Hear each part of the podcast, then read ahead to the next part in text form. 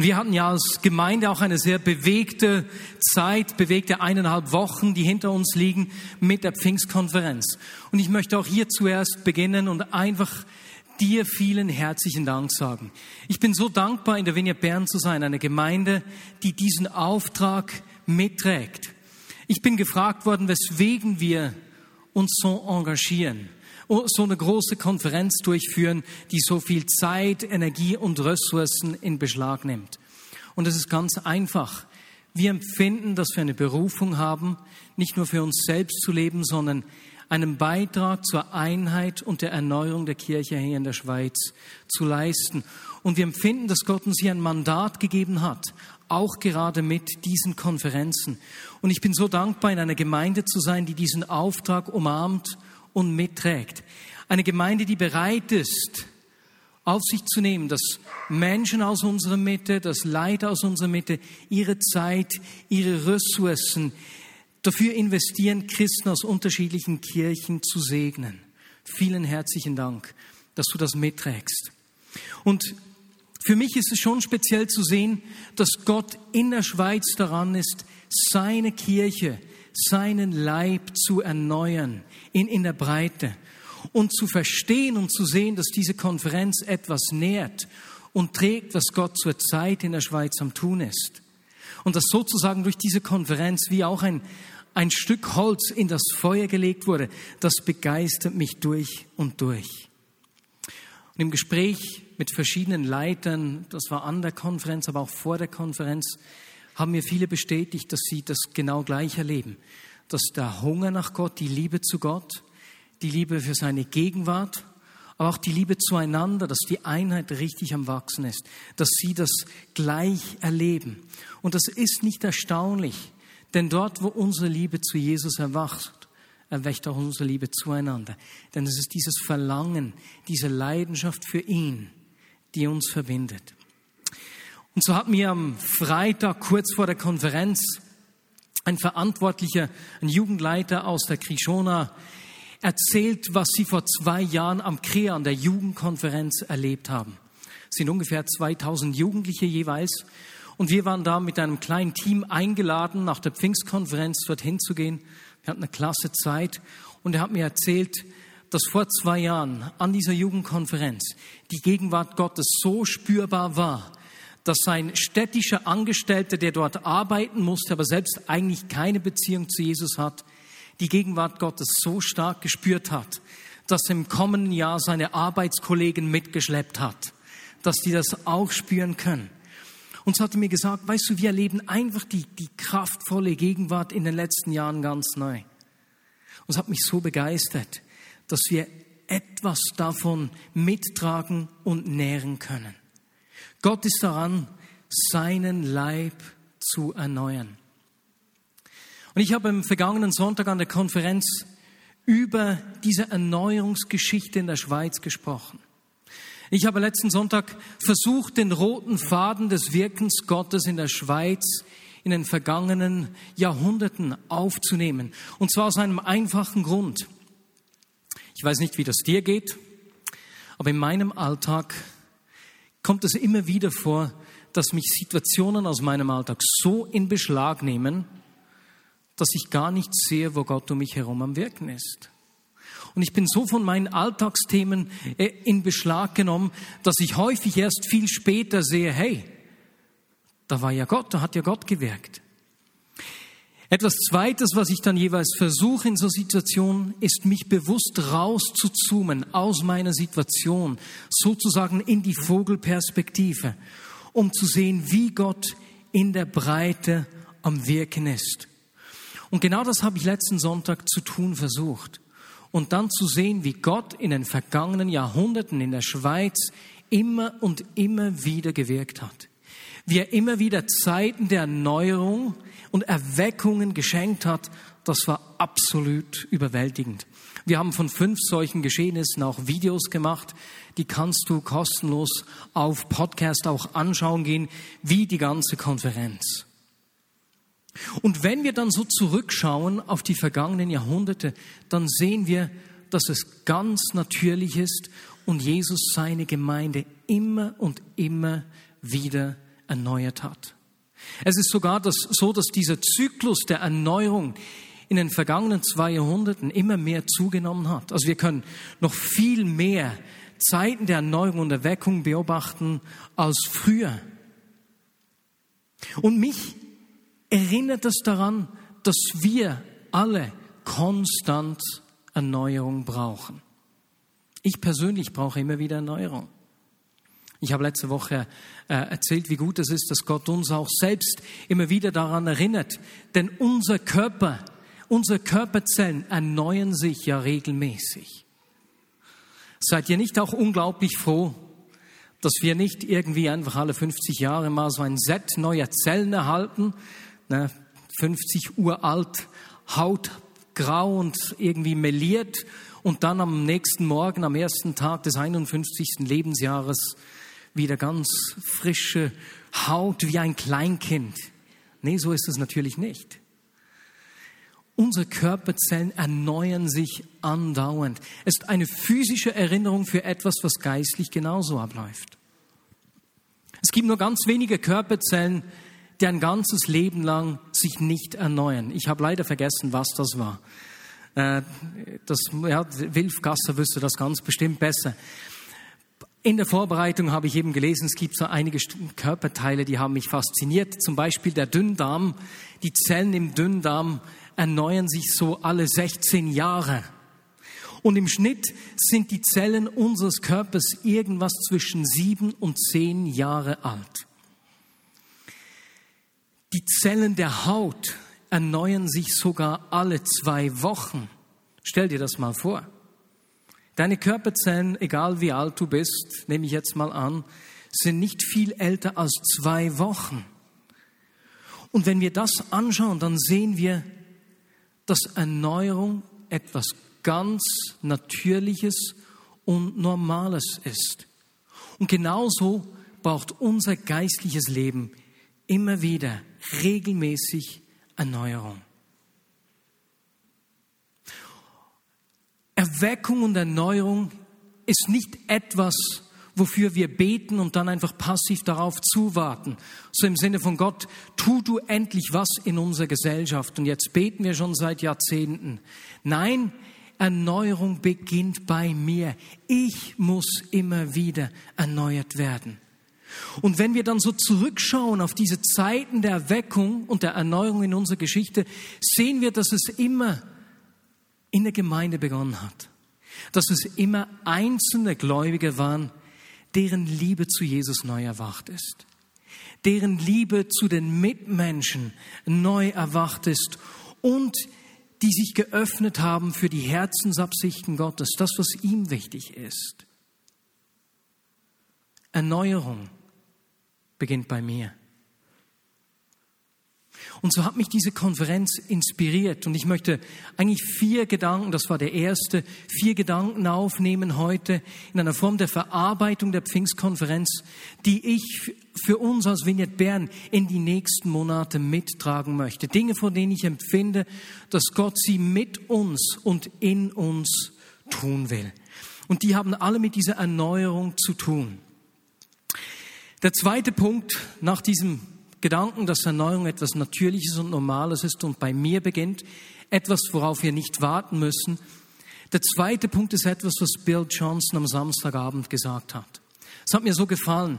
Es ging da ums Thema Heilung und er sagte, dass es ihm nicht ums Erlebnis dieses, dieser Konferenz geht, sondern dass er bewusst in die kommenden fünf Jahre investiert, in unser Denken, dass wir uns bewusst werden, wie die Gegenwart Gottes in unserem Alltag sichtbar wird. Und so ist es eine seiner zentralen Botschaften, die er aufgenommen hat, nämlich dieses veränderte, dieses erneuerte Denken, von dem wir in Römer 12 lesen. Und ich lese hier einfach nur den Vers 2. Wir lesen da, richtet euch nicht länger nach den Maßstäben dieser Welt, sondern lernt in einer neuen Weise zu denken, damit ihr verändert werdet und beurteilen könnt, ob etwas Gottes Wille ist, ob es gut ist, ob Gott Freude daran hat und ob es vollkommen ist. Lernt in einer neuen Weise zu denken, damit ihr verändert werdet und beurteilen könnt, ob etwas Gottes Wille ist. Das heißt, dort, wo Gott unser Denken erneuert, wo wir von Gottes Perspektive her zu denken beginnen, können wir verstehen und beurteilen, was Gottes Willen ist. Und Bill Johnson erklärt immer wieder, dass der Wille Gottes am besten durch das Vater unser beschrieben wird. Dein Reich komme, dein Wille geschehe, wie im Himmel, so auch auf Erden. Und für uns ist es klar, dass wenn wir an den Himmel denken, dass im Himmel der Wille Gottes in Fülle sichtbar ist. Ne?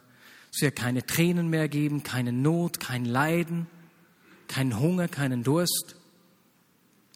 Sein Wille geschieht im Himmel vollständig.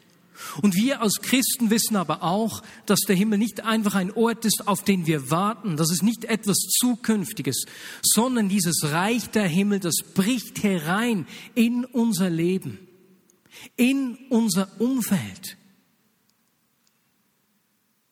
Und wenn du letzten Sonntag am Gottesdienst dabei warst in der Postfinance Arena, dann hast du die anschauliche Beschreibung gehört, die Bill da aufgebracht hat, nämlich die Beschreibung, was denn ein Apostel ist. Apostel, ein Begriff, der im Neuen Testament immer wieder verwendet wird. Ein Begriff, den Jesus von den Römern ausgeliehen hat. Das hat mir so gefallen. Wer hat diese Message gehört? Hände hoch, Hände hoch. Ne? Hm, knapp die Hälfte. Gut, dann macht es Sinn, dass ich das nochmals beschreibe. Wenn die Römer ein neues Land erobert hatten, dann schickten sie jeweils einen solchen Apostel zusammen mit Straßenbauern, Sprachspezialisten, Künstlern, Architekten und so weiter und so fort in einer ganzen Flotte von Schiffen los. Und das Ziel dieser Flotte, das Ziel dieser Menschen war es, das neu eroberte Land völlig umzugestalten, so dass es aussah wie Rom. Und dazu haben sie nicht nur Häuser nachgebaut, sondern sie haben sich in das Denken der Menschen versetzt, haben philosophisch erklärt, was ihr Denkansatz, ihr Grund des Lebens sei. Und sie haben die Menschen ausgebildet und entwickelt. Und das Ziel war, dass dieses Land gänzlich die Kultur von Rom annehmen würde, so dass, wenn der Kaiser jemals von Rom in dieses Land gehen würde, dass er sich dort ebenso zu Hause fühlt wie in Rom selbst. Sie sollten die Kultur von Rom in diesem Land etablieren.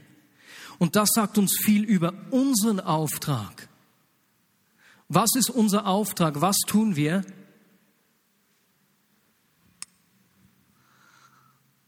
Wir bringen die Kultur des Himmels auf die Erde, machen seine Kultur, seine Prioritäten, seine Architektur sozusagen hier auf der Erde sichtbar. Wir wollen, dass die Erde ein Ort wird, an dem Gott so zu Hause ist wie im Himmel selbst. Es ist unsere primäre Aufgabe, sein Reich in allem, was wir sind und tun, sichtbar zu machen. Stell dir eine Welt vor, in der das Reich Gottes im Leben aller Menschen sichtbar wird. Dafür leben wir.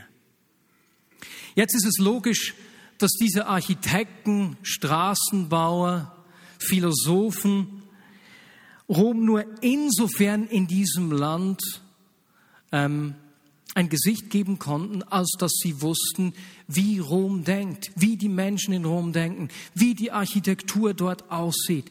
Das heißt, sie mussten das Original kennen. Und genauso ist es auch bei uns.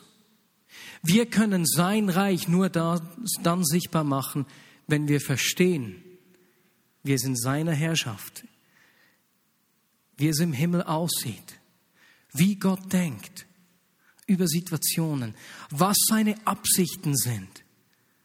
Und so ist es unser Wunsch, mein Wunsch für uns als Vignette Bern, dass wir unseren Kopf im Himmel tragen und mehr und mehr verstehen lernen, wie Gott denkt, was er tun will, wie diese Kultur des Himmels aussieht und sie hier auf der Erde sichtbar machen. Nicht einfach nett sind, gut Menschen sind, sondern ganz praktisch sein Wesen, seine Kultur hier auf der Erde sichtbar machen. Das ist der zweite Punkt. Wenn wir das tun wollen, ist die erste Priorität, dass wir verstehen, worum es im Himmel geht. Denn im Himmel, das ist mein dritter Punkt, da müssen wir wissen, im Himmel dreht sich alles um Gott. Seine Gegenwart ist der Mittelpunkt. Es gibt nichts Wertvolleres im Himmel als seine Gegenwart. Und sowohl mein Vater als auch Bill haben letzte Woche an der Konferenz darüber gesprochen. Stell dir das mal vor. Wenn wir die, die Offenbarung lesen, dann wird uns der Himmel beschrieben als Ort des Lichts, ne, wo, wo es keine Schatten hat. Weswegen hat es keinen Schatten? Schatten gibt es immer dort, wo etwas vom Licht verborgen ist, so wie ich jetzt hier im Schatten bin. Aber im Himmel ist die Gegenwart Gottes jederzeit überall. Es gibt keinen Ort, keine Situation, die nicht von seiner Gegenwart durchdrängt ist. Deswegen gibt es keinen Schatten. Stell dir das mal für unser Leben vor. Keine Lebenssituation, egal wie sie sich zeigen möchte, ob wunderschön, ermutigend oder herausfordernd, in der wir uns nicht bewusst sind. Deine Gegenwart ist hier. Und uns dieser Gegenwart bewusst werden. Im Himmel gibt es keinen Ort, an dem er nicht längstens ist und leuchtet. Und wir sehen das auch bei Jesus. Etwas am Leben von Jesus gab der Gegenwart des Heiligen Geistes den höchsten Wert. Bill und Dad haben beide über die Taufe von Jesus gesprochen, wie das dort sichtbar wurde. Matthäus 3, Verse 16 und 17, wo wir lesen, in dem Augenblick, als Jesus nach seiner Taufe aus dem Wasser stieg, öffnete sich über ihm der Himmel und er sah den Heiligen Geist wie eine Taube herabfahren und auf sich kommen. Und aus dem Himmel sprach eine Stimme, dies ist mein geliebter Sohn, an ihm habe ich wohlgefallen. Und so lesen wir, wie dieser Heilige Geist an der Taufe auf Jesus kam. Jesus, der nie aufgehört hat, Gott zu sein, aber bewusst seine göttlichen Fähigkeiten auf die Seite gelegt hat und als Mensch mit allen irdischen Beschränkungen gelebt hat, so wie wir leben so dass er für uns ein Vorbild sein kann. Jemand, dem wir nacheifern, dem wir nachfolgen können. Wenn er auf dem Wasser ging, wenn er von Schriftgelehrten auf die Probe gestellt wurde, wenn er Kranke heilte und so weiter und so fort, machte er das immer als Mensch, der völlig von diesem Heiligen Geist abhängig ist. Jesus hat uns vorgezeigt, wie wir diese Gegenwart Gottes über alles andere schätzen können. Und die Bibel sagt uns, dass er an dieser Taufe wie eine Taube auf Jesus runterkam und auf ihm blieb. Bill hat das schon vor zwei Jahren illustriert. Du kannst dich bestimmt daran erinnern. Mit diesem Bild der Taube, die auf seiner Schulter landet. Stell dir mal vor, ne? Ich meine, Hast du das auch schon mal versucht? Irgendwie in einem Park Futter auf deine Hand zu geben, Brotkrümelchen, so dass ein Vogel auf deiner Hand landet? Ich habe es noch nie geschafft, auch wenn ich das schon probiert habe. Nun stell dir vor, dass dieser Vogel, diese Taube auf deinen Schultern landet. Und wenn du nicht willst, dass dieser Vogel wieder geht, was machst du dann? Wie verhältst du dich? Du wirst nicht irgendwie laut sprechen. Du könntest diese Taube erschrecken. Du wirst dich nur vorsichtig bewegen, dass ja, diese Taube dich nicht verlässt. Denn jeden Gedanken, jede Bewegung, den du vorführst, machst du mit Gedanken an diesen Vogel auf deiner Schulter. wie jedes Wort, das ich jetzt spreche, ich mit dem Gedanken an das Schweizspiel, an der Weltmeisterschaft. Nein, das stimmt nicht. Ich habe erst einmal kurz an das Spiel gedacht.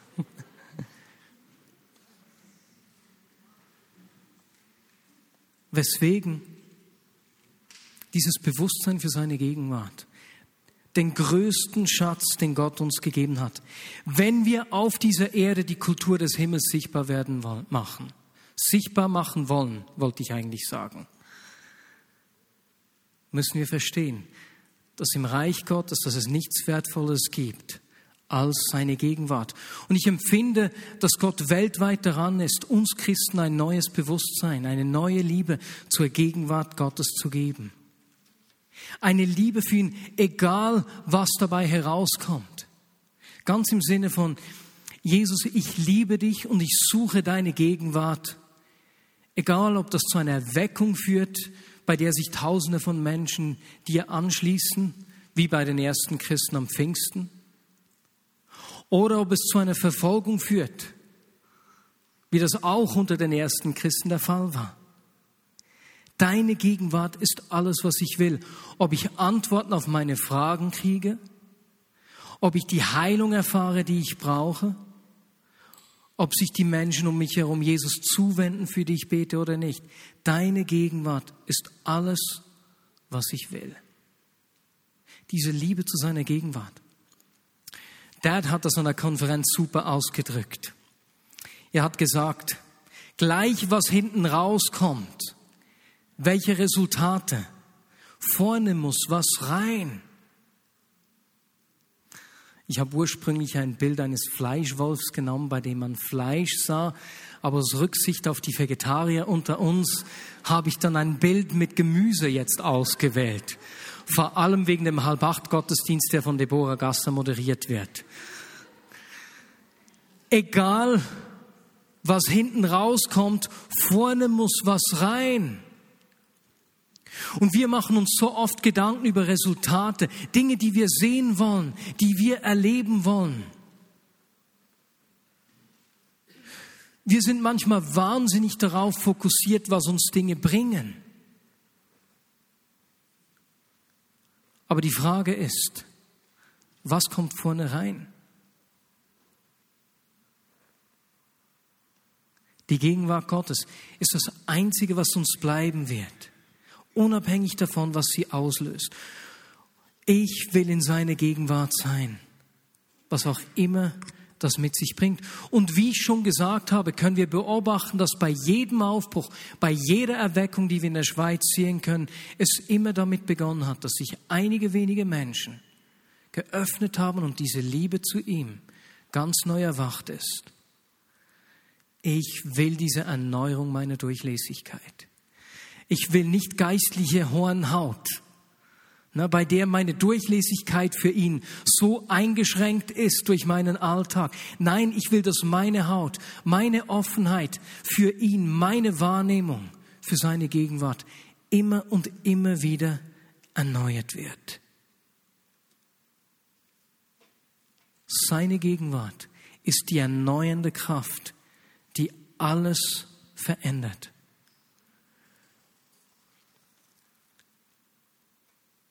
Bill Johnson hat ein weiteres schönes Bild gebracht dafür, für dieses durchdrängt werden mit der Gegenwart Gottes. Was so auch schon um ein Lagerfeuer, beispielsweise diese Woche haben sich einige Männer in der Kleingruppe nach Maß Männer, Feuer und Fleisch getroffen in einem Wald. Ich war auch schon mal dabei, um ein Feuer rum. Und wenn du dann so um ein Feuer rum sitzt, werden deine Haare und deine Kleider so richtig triefend voll mit diesem Rauchgeschmack, Rauchgeruch. Und wenn du dann fälschlicherweise am nächsten Morgen die gleiche Hose wieder anziehst, dann kriegst du im Tram oder an der Arbeit entweder Kommentare oder du hörst Menschen, wie sie riechen. Dieser Geruch geht mit dir. Und genauso ist es auch mit der Herrlichkeit Gottes. Das ist etwas an dieser Gegenwart Gottes, das sich an uns klebt und mit uns kommt, um Menschen um uns herum verändert, das Umfeld um uns herum verändert. In Matthäus 5, 13 und 14 beschreibt Jesus unsere Identität, unser Wesen und wie wir unser Umfeld beeinflussen werden. Und das hat mit dieser Gegenwart zu tun. Er schreibt da, ihr seid das Salz der Erde. Doch wozu ist Salz noch gut, wenn es seinen Geschmack verloren hat? Kann man es etwa wieder brauchbar machen? Es wird weggeworfen und zertreten, wie etwas, das nichts wert ist. Ihr seid das Licht der Welt, wie eine Stadt auf einem Berg, die in der Nacht hell erstrahlt, damit alle es sehen können. Und so beschreibt Jesus uns hier als Salz und als Licht. Das ist der vierte Gedanke, der mich an der Konferenz getroffen hat. Was ist Salz? Was macht Salz? Oh oh. 1 zu 0 Ecuador, habe ich gehört. Was macht Salz? Salz ist ein wichtiger Geschmacksverstärker. Ich liebe es, salzig zu essen. Sehr häufig, wenn ich irgendwo was esse, gebe ich mehr Salz darauf. Salz macht Dinge nicht nur salzig, sondern es bringt den Geschmack nach vorne, der in diesen ähm, Nahrungsmitteln steckt. Und genauso soll unser Leben Geschmack in das Leben der Menschen um uns herum bringen. Das heißt, wenn du ein Unternehmer bist, soll dein Leben Geschmack in die Geschäftswelt bringen. Wenn du an der Schule arbeitest, soll der Geschmack seiner Gegenwart, das, was Gott ins Leben der Menschen um dich herum reingelegt hat, durch dich sichtbar werden.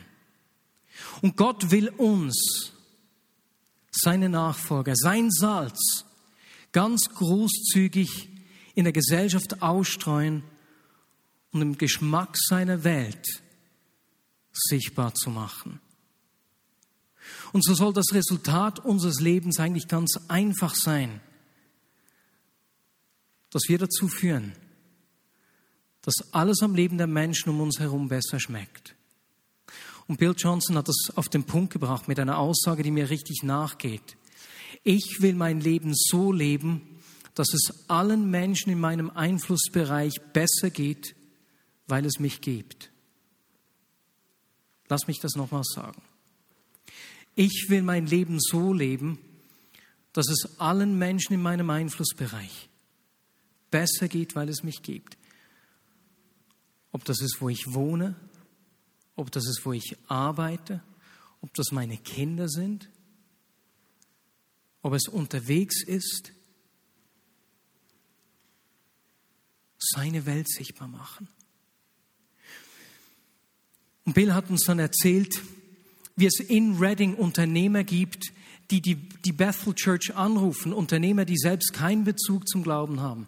Aber die rufen die Bethel Church dort an und sagen, wir brauchen neue Mitarbeiter und wir möchten Menschen von euch anstellen.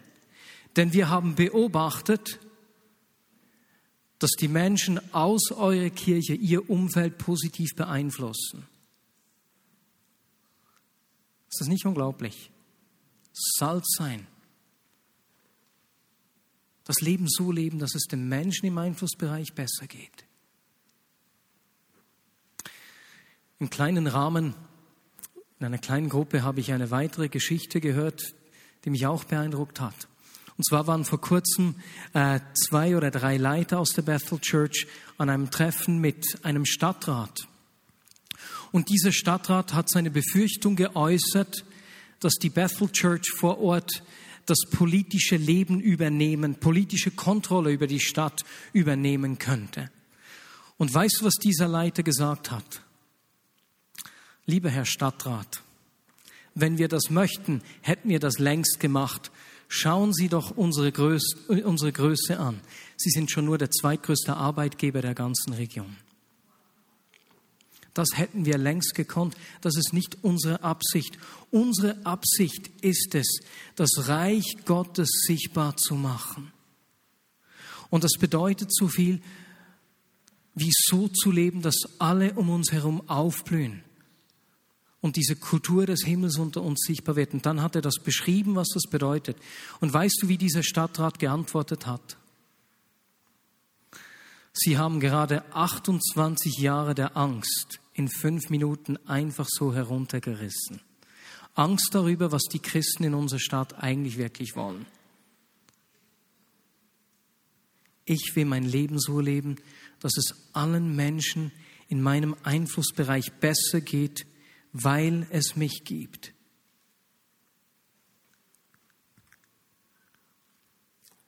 Und diese vier Punkte möchte ich mitnehmen. Das Verständnis erstens, dass Erneuerung etwas Normales und Regelmäßiges ist. Wir brauchen alle konstant fortlaufende Erneuerung. Und Gott erneuert seine Kirche immer wieder, wie er das uns schon an unserem Körper zeigt, erstens. Zweitens, unsere Aufgabe ist es nicht einfach nur nett zu sein, sondern was wir tun ist, wir machen die Kultur des Himmels hier bei uns auf der Erde sichtbar. Um das zu tun, lehrt er uns immer mehr zu verstehen, wie der Himmel aussieht, wie das Reich Gottes funktioniert, wie seine Prioritätenliste ist, wie die Werte im Reich Gottes sind, damit wir um uns herum seine Kultur widerspiegeln können. Und der erste Punkt, den wir dazu lernen müssen, das war mein dritter, ist, dass, es im, dass sich im Himmel alles um seine Gegenwart dreht. Und dass er uns dieses Verständnis geben möchte für den Wert, die Bedeutung seiner Gegenwart. Dass er uns lehren möchte, in unserem Alltag, wo wir auch immer sind, immer wieder seine Gegenwart zu entdecken. Martin Stadelmann, ich weiß nicht mehr, ob es ein oder zwei Jahre her ist, ob es bei der ersten oder bei der zweiten Konferenz war, wo du beschrieben hast, wie du in deinem Alltag immer wieder unterbrochen wurdest und plötzlich ein Geruch, waren es Rosen? Rot. Rot. Brot. Einfach ein Geruch war in der Luft. Brot. Ein Brotgeruch. Frisches Brot ein Geruch nach frischem Brot in der Luft war. Manchmal an Sitzungen, manchmal, wenn du vom Joggen nach Hause kamst. Und es hat deine Aufmerksamkeit immer wieder auf die Taube gelenkt. Seine Gegenwart. Ich wünsche mir, dass wir dieses Bewusstsein entwickeln in jeder Lebenssituation, ob es in einer herausfordernden Sitzung ist, in einer Konfliktsituation, wo wir unterbrochen werden und uns dieser Gegenwart bewusst werden. Denn in seinem Reich dreht sich alles um ihn. Es gibt keinen Ort, wo es Schatten gibt, weil es keine Lebenssituation gibt. Keinen Ort und keinen Umstand, der nicht von ihm, dem Licht, beleuchtet wird. Und viertens, ich wünsche mir, dass wir unser Leben leben, sodass die Menschen um uns herum sagen, weil es dich gibt, Marius. Ich kann mir das nicht erklären. Ich weiß nicht genau, wie das ist, aber seit ich dich kenne, ist alles in meinem Leben besser, intensiver, geschmacksvoller. Ich kann es nicht nachvollziehen. Ich weiß einfach, irgendwie möchte ich immer mit dir zusammen sein. Dass wir Salz sind. Dass Menschen uns anrufen, wenn sie Stellen ausschreiben. Amen. Und Jesus, genau das wünschen wir uns. Das wünsche ich mir für die Vignette Bern, dass wir hier auf der Erde diese Kultur des Himmels kultivieren. Erneuere du mich. Nicht erneuere du uns. Herr, erneuere du mich. Beginne bei mir. Schabe du die Hornhaut in meinem Leben ab, damit ich ganz neu durchlässig werde für deine Gegenwart.